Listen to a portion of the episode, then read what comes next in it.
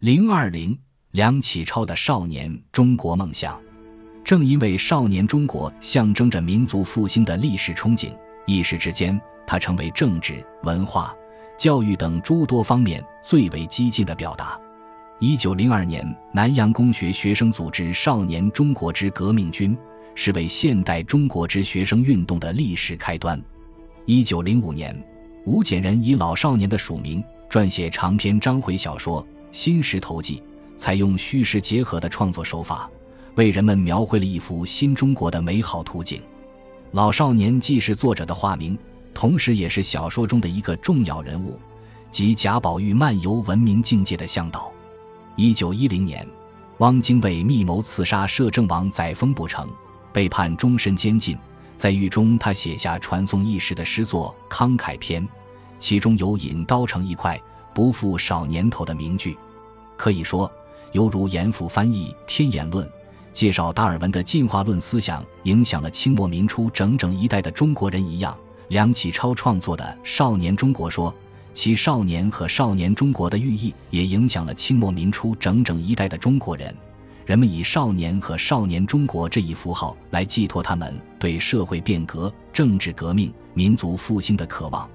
即使到了五四时期。因陈独秀创办《青年》杂志，后改为《新青年》，发表《敬告青年》一文，青年和青春中国成了人们寓意人生、国家、民族美好未来的核心符号。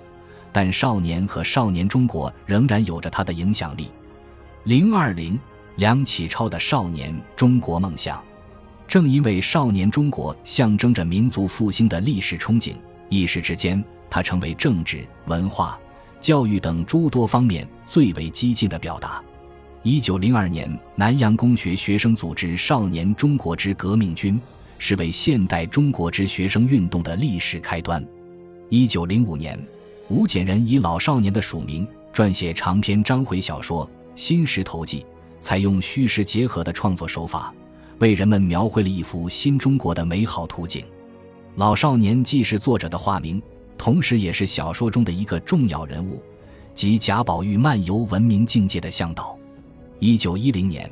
汪精卫密谋刺杀摄政王载沣不成，被判终身监禁。在狱中，他写下传颂一时的诗作《慷慨篇》，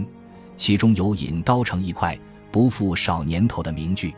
可以说犹如严复翻译《天演论》。介绍达尔文的进化论思想影响了清末民初整整一代的中国人一样。梁启超创作的《少年中国说》，其少年和少年中国的寓意也影响了清末民初整整一代的中国人。人们以少年和少年中国这一符号来寄托他们对社会变革、政治革命、民族复兴的渴望。即使到了五四时期，因陈独秀创办《青年》杂志，后改为《新青年》，发表《敬告青年》一文，青年和青春中国成了人们寓意人生、国家。民族美好未来的核心符号，但少年和少年中国仍然有着它的影响力。零二零梁启超的少年中国梦想，正因为少年中国象征着民族复兴的历史憧憬，一时之间，他成为政治、文化、教育等诸多方面最为激进的表达。一九零二年，南洋公学学生组织“少年中国之革命军”。是为现代中国之学生运动的历史开端。一九零五年，吴简人以老少年的署名撰写长篇章回小说《新石头记》，采用虚实结合的创作手法，为人们描绘了一幅新中国的美好图景。老少年既是作者的化名，同时也是小说中的一个重要人物，即贾宝玉漫游文明境界的向导。一九一零年，汪精卫密谋刺杀摄政王载沣不成。被判终身监禁，在狱中，他写下传颂一时的诗作《慷慨篇》，其中有引刀成一块，不负少年头的名句，可以说犹如严复翻译《天演论》，介绍达尔文的进化论思想影响了清末民初整整一代的中国人一样。梁启超创作的《少年中国说》，其少年和少年中国的寓意也影响了清末民初整整一代的中国人。人们以少年和少年中国这一符号来寄托他们对社会变革、政治革命、民族复兴的渴望。即使到了五四时期，因陈独秀创办《青年》杂志，后改为《新青年》，发表《敬告青年》一文。青年和青春中国成了人们寓意人生、国家、民族美好未来的核心符号，但少年和少年中国仍然有着它的影响力。零二零，梁启超的《少年中国梦想》，正因为少年中国象征着民族复兴的历史憧憬，一时之间，它成为政治、文化、教育等诸多方面最为激进的表达。一九零二年，南洋公学学生组织“少年中国之革命军”，是为现代中国之学生运动的历史开端。一九零五年，吴简仁以老少年的署名撰写长篇章回小说《新石头记》，采用虚实结合的创作手法，为人们描绘了一幅新中国的美好图景。老少年既是作者的化名，同时也是小说中的一个重要人物，即贾宝玉漫游文明境界的向导。一九一零年，汪精卫密谋刺杀摄政王载沣不成，被判终身监禁。在狱中，他写下传颂一时的诗作《慷慨篇》，其中有“引刀成一快，不负少年头”的名句，可以说犹如严复翻译《天演论》，介绍达尔文的进化论思想影响了清末民初整整一代的中国人一样。梁启超创作的《少年中国说》。其少年和少年中国的寓意也影响了清末民初整整一代的中国人。人们以少年和少年中国这一符号来寄托他们对社会变革、政治革命、民族复兴的渴望。即使到了五四时期，因陈独秀创办《青年》杂志，后改为《新青年》，发表《敬告青年》一文，青年和青春中国成了人们寓意人生、国家、民族美好未来的核心符号。但少年和少年中国仍然有着它的影响力。零二零，梁启超的《少年中国梦想》，正因为少年中国象征着民族复兴的历史憧憬，一时之间，它成为政治、文化、教育等诸多方面最为激进的表达。一九零二年，南洋公学学生组织“少年中国之革命军”，是为现代中国之学生运动的历史开端。一九零五年。吴俭仁以老少年的署名撰写长篇章回小说《新石头记》，采用虚实结合的创作手法，为人们描绘了一幅新中国的美好图景。老少年既是作者的化名，同时也是小说中的一个重要人物，即贾宝玉漫游文明境界的向导。一九一零年，汪精卫密谋刺杀摄政王载沣不成，被判终身监禁。在狱中，他写下传颂一时的诗作《慷慨篇》，其中有“引刀成一快，不负少年头”的名句，可以说犹如严复翻译《天演论》，介绍达尔文的进化论思想影响了清末民初整整一代的中国人一样。梁启超创作的《少年中国说》，其少年和少年中国的寓意也影响了清末民初整整一代的中国人。人们以少年和少年中国这一符号来寄托他们对社会变革、政治革命、民族复兴的渴望。即使到了五四时期，因陈独秀创办《青年》杂志，后改为《新青年》，发表《敬告青年》一文，青年和青春中国成了人们寓意人生、国家、民族美好未来的核心符号。但少年和少年中国仍然有着它的影响力。